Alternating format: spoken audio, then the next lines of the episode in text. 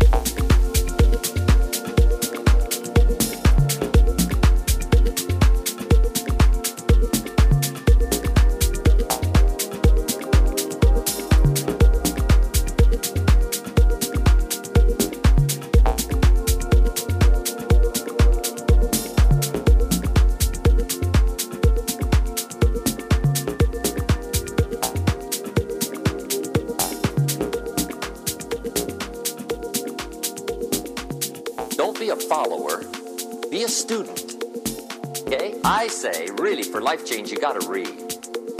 One way to learn is from your own experiences, but another way to learn is from other people's experiences. Now that we find ourselves on the spinning planet, you just have to learn what I call the setup. Learn the setup. Life's setup. Now, we didn't set it up, number one, to keep from getting hurt. One of the major reasons for learning so you won't get hurt. The economically, socially, personally, you can get hurt just not knowing. It's called the plus of life. And that's what life is, right? Both minus and plus. The minus is tragedy, heartache, misery, failure, unhappiness. But life is also happiness, prosperity, good feelings. So here's the key learn to get on the good side of the way things work.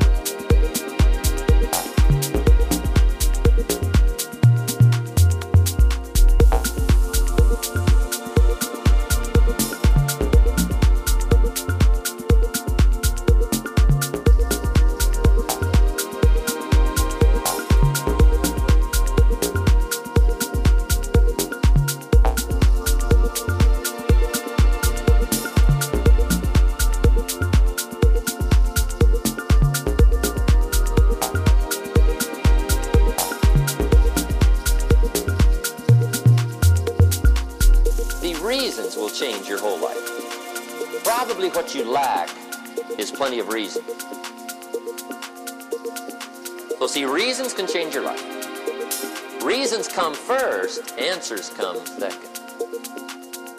You don't get the answers to do well till you get the reason. Life has a mysterious way of hanging on to all the answers and only gives them up to the people that are inspired by reason. Some people do well for recognition. Some people do well for respect. Some people do well for the way it makes them feel. The joy and the satisfaction and the pleasure. It's the journey. Human beings can greatly affect each other. Sometimes we will do things for somebody else we will not do for ourselves. We are made that way.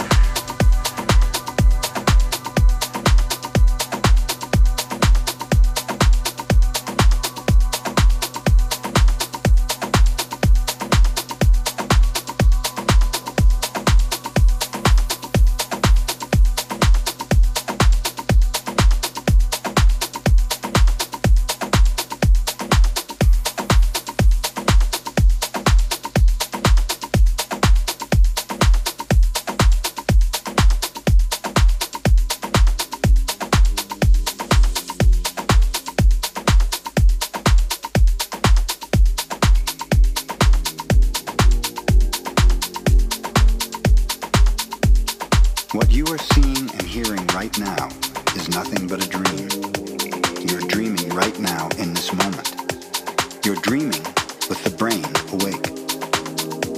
Dreaming is the main function of the mind, and the mind dreams 24 hours a day. It dreams when the brain is awake, and it also dreams when the brain is asleep. The difference is that when the brain is awake, there is a material frame that makes us perceive things in a linear way. When we go to sleep, we do not have the frame, and the dream has the tendency to change constantly. Humans are dreaming all the time. Before we were born, the humans before us created a big outside dream that we will call society's dream, or the dream of the planet. The dream of the planet is the collective dream of billions of smaller personal dreams, which together create a dream of a family, a dream of a community, a dream of a city, a dream of a country, and finally, a dream of the whole humanity. The dream of the planet includes all of society's rules, its beliefs, its laws, its religions, its different cultures and ways to be, its governments, schools, social events, and holidays. We are born with the capacity to learn how to dream, and the humans who live before us teach us how to dream the way society dreams. The outside dream has so many rules that when a new human is born, we hook the child's attention and introduce these rules into his or her mind. The outside dream uses mom and dad, the schools, and religion to teach us how to dream. Attention is the ability we have to discriminate and to focus only on that which we want to perceive. We can perceive millions of things simultaneously, but using our attention, we can hold whatever we want to perceive in the foreground of our mind. The adults around us hooked our attention and put information into our minds through repetition. That is the way we learned everything we know. By using our attention, we learned a whole reality, a whole dream. We learned how to behave in society, what to believe and what not to believe, what is acceptable and what is not acceptable, what is good and what is bad, what is beautiful and what is ugly, what is right and what is wrong. It was all there already. All that knowledge, all those rules and concepts about how to behave in the world. When you were in school, you sat in a little chair and put your attention on what the teacher was teaching you. When you went to church, you put your attention on what the priest or minister was telling you. It is the same dynamic with mom and dad, brothers and sisters. They were all trying to hook your attention. We also learn to hook the attention of other humans, and we develop a need for attention which can become very competitive. Children compete for the attention of their parents, their teachers, their friends. Look at me, look what I'm doing. Hey, I'm here. The need for attention becomes very strong and continues into adulthood. The outside dream hooks our attention and teaches us what to believe, beginning with the language that we speak. Language is the code for understanding and communication between humans. Every letter, every word in each language is an agreement. Once we understand the code, our attention is hooked and the energy is transferred from one person to another. It was not your choice to speak English. You didn't choose your religion or your moral values. They were already there before you were born. We never had the opportunity to choose what to believe or what not to believe. We never chose even the smallest of these agreements. We didn't even choose our own name. As children, we didn't have the opportunity to choose our beliefs, but we agreed with the information that was passed to us from the dream of the planet via other humans. The only way to store information is by agreement. The outside dream may hook our attention, but if we don't agree, we don't store that information. As soon as we agree, we believe it, and this is called faith. To have faith is to believe unconditionally.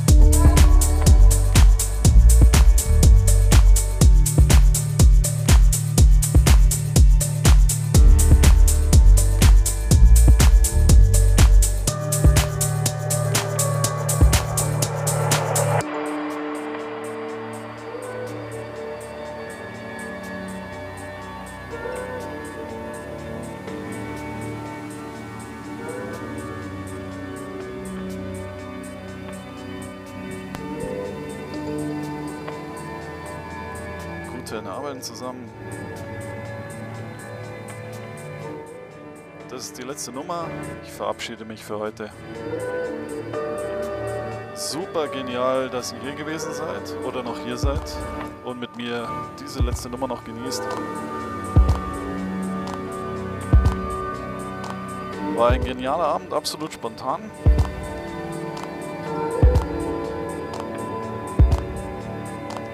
Falls ihr Lust habt, gerne followen, falls ihr es nicht schon getan habt. Auf Instagram, Facebook, Soundcloud, YouTube